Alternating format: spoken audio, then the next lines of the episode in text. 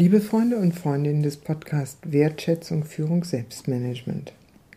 In der letzten Sitzung habe ich mich mit den sogenannten Spiral Dynamics befasst, das heißt mit unterschiedlichen Wertevorstellungen, mit denen Menschen unterwegs sind und die ihr Leben, ihre Sicht auf die Welt und ihr Handeln und ihre Gefühlswelt in hohem Maß prägen.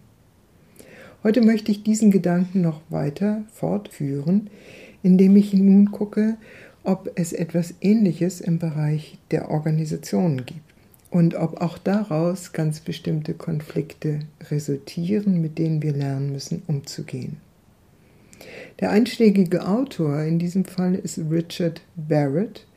Richard Barrett war in führender Position in der Weltbank tätig und er spricht durchaus vergleichbar wie Beck und Cohn von den unterschiedlichen Ebenen des Bewusstseins in Organisationen. Und das, was wir in der letzten Sitzung gefunden haben, finden wir hier jetzt wieder. Und ich möchte einfach mal die sieben Stufen, die Richard Barrett identifiziert hat, durchgehen. Da gibt es auf der untersten Stufe die Organisationen, die wiederum nur mit dem Überleben beschäftigt sind. Da geht es um finanzielle Stabilität, aber es geht nicht um eine wie auch immer geartete, werteorientierte oder visionäre Führung. Die zweite Stufe stellt in den Mittelpunkt die Beziehung. Und hier bemüht sich eine Organisation, die Kunden zufriedenzustellen. Das ist eine total andere Orientierung, als wenn es um Überleben und finanzielle Stabilität geht. Die dritte Stufe geht deutlich noch darüber hinaus.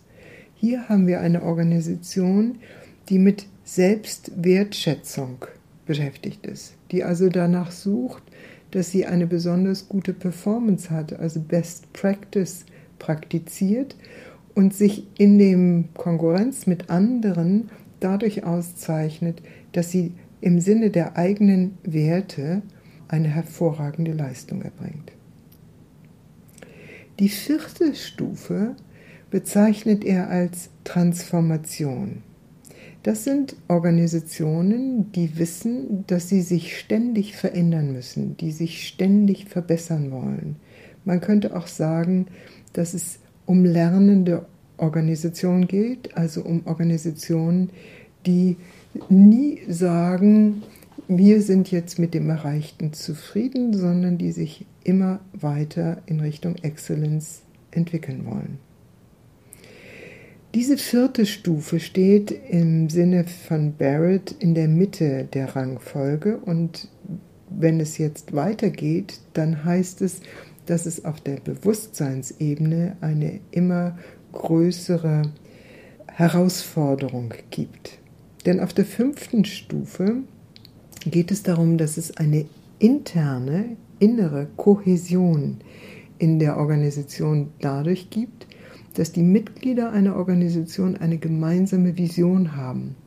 Sie sind also inspiriert von einer Vision und versuchen, diese Vision umzusetzen. Das heißt, wenn man das nochmal mit dem ersten vergleicht, wo es um die finanzielle Stabilität geht, dass an dieser Stelle ein geistiges Prinzip oder eine eben eine Vorstellung im Vordergrund steht, der man versucht zuzuarbeiten und die gesamte Belegschaft hinter sich zu bringen. Auf der sechsten Stufe geht es noch weiter. Da geht es darum, dass man sagt, wir machen als Organisation einen Unterschied, make a difference.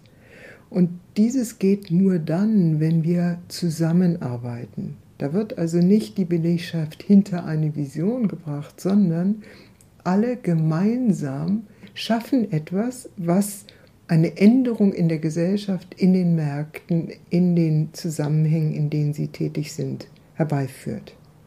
Und die siebte und die letzte Stufe, da steht im Vordergrund das Dienen, Service, im Sinne von Servant Leadership.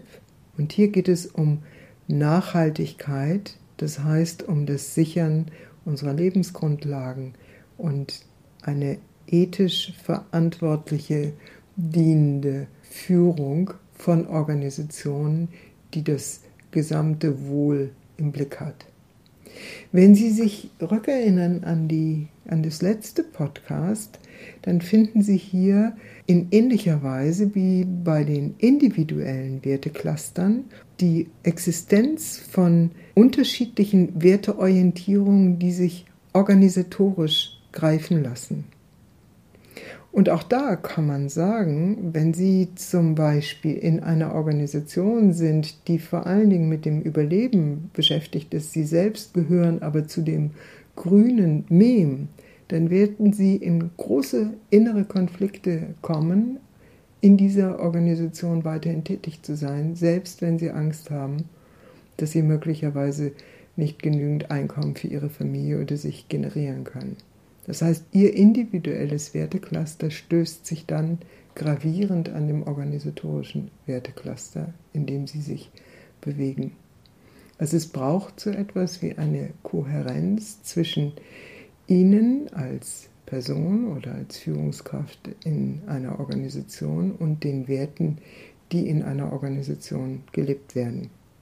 Und je stärker ihre Orientierung in Richtung auf grünes, gelbes oder türkises Mem ist, desto mehr werden sie daran interessiert sein, an einer Organisation mitzuwirken oder in einer Organisation zu arbeiten, die sich im Sinne eines ethisch verantwortlichen Leadership für einen Unterschied in der Gesellschaft, im Miteinander der Völker, in der Politik einsetzt. Wieder eine kleine Anregung zum Abschluss. Schauen Sie, in welcher Organisation arbeiten Sie? Was ist die treibende Motivation in Ihrer Organisation? Welche Wertecluster sind maßgeblich für Ihre Organisation und wie steht es in Relation zu Ihren eigenen? Wie geht es Ihnen damit und sind Sie sozusagen am richtigen Ort?